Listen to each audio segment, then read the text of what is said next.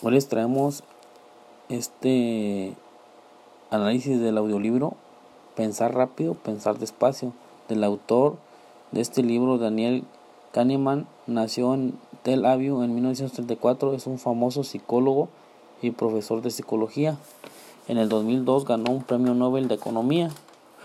Nos explica que en la tema de decisiones cómo funciona nuestra mente, en la primera parte, pensar rápido y pensar despacio, por lo que actuamos rápido es, es que el cerebro nos ayuda a tomar decisiones cuando son preguntas complejas, él las hace más, las hace más fácil, pero al estar hace que podamos cometer errores, o sea que una pregunta que se nos hace compleja, el cerebro nos ayuda a hacerla fácil, pero al momento de que tomamos esa decisión, puede, podemos este, cometer errores. El sistema 1 es el que opera el sistema automático. Ejemplo, cuando conduces un coche en una carretera sola no se requiere esfuerzo mental. Y el sistema 2 es un esfuerzo mental cuando pensamos lento, es cuando pensamos en una decisión, cuando nos concentramos en algo necesitamos más esfuerzo mental. Es cuando tomamos una decisión de nuestra vida, eh, cuando se nos presenta un problema cotidiano y, necesitamos un tiempo para pensar y tomar una mejor decisión. Ahí es cuando el sistema 2 trabaja. El sistema 1 crea conclusiones de forma automática para pasarlas al 2. Cuando nosotros tomamos decisiones, la tomamos con el sistema 2. Y como se decía antes, tenemos que analizar bien para tomar la mejor decisión. Cuando tomamos decisiones en el sistema 1 no estamos siendo este, racionales, no estamos siendo inteligentes, porque es algo que en el sistema 1 es tomamos decisiones rápidas, o sea, no las analizamos, no las pensamos y de repente pues ya están, ¿no? las decisiones.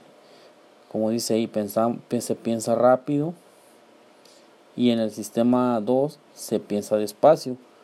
El sistema 2 tiene un límite, ejemplo, es como un ejemplo de, un coche que le tienes que poner gasolina. Eh, si le pones gasolina al coche, el coche va a caminar, si no, se va a quedar este, ahí en un lugar fijo. Se desgasta cuando las la tareas son demandantes. El sistema 2 este, se desgasta cuando las, las tareas son este, un poco complejas o son, o son complejas. Eh, y es cuando desgastamos más nuestra, se puede decir, nuestra gasolina mental y buscamos atajos. Cuando cambiamos de tarea, se desgasta también.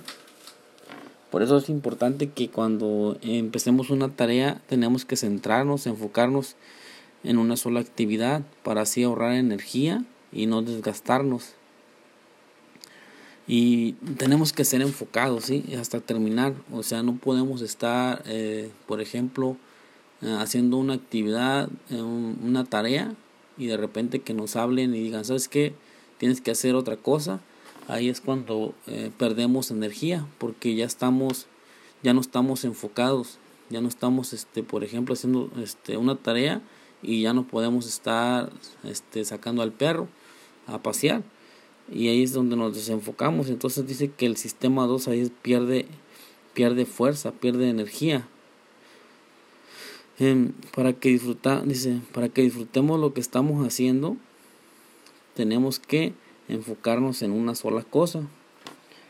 Nos dice también que comer glucosa para agilizar nuestro cerebro es bueno que te derrimes ahí un pequeño postrecito y, y para que tu cerebro empiece a, a a, estar este activo.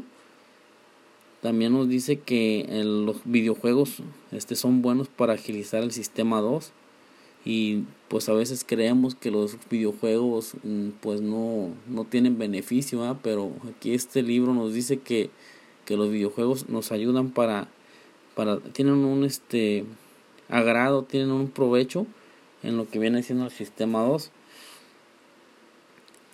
es, un, es la, la facilidad cognitiva es estar en un buen humor, es cuando nos exponemos a ideas más repetidas. Es cuando decimos es un sentido común y lo hacemos y, y lo hacemos todo el tiempo. Por ejemplo, cuando practicas lo mismo en cada momento, este llega el momento en que tú ya lo haces tan fácil, pero es por los la este la es por ejemplo cuando abres, cierras y abres y cierras una puerta.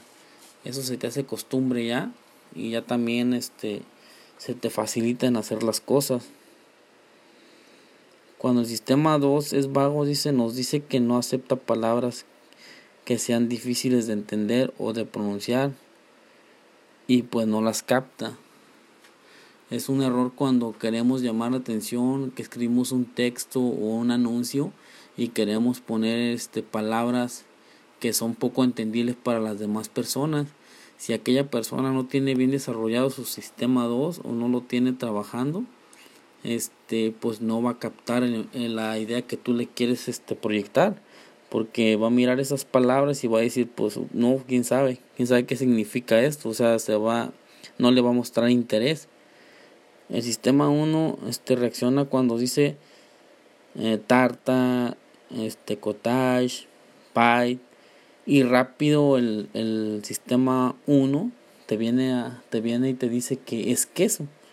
Pues eso rápido prácticamente nos llega al cerebro que dice es queso, todos esos, esos productos están hechos con queso.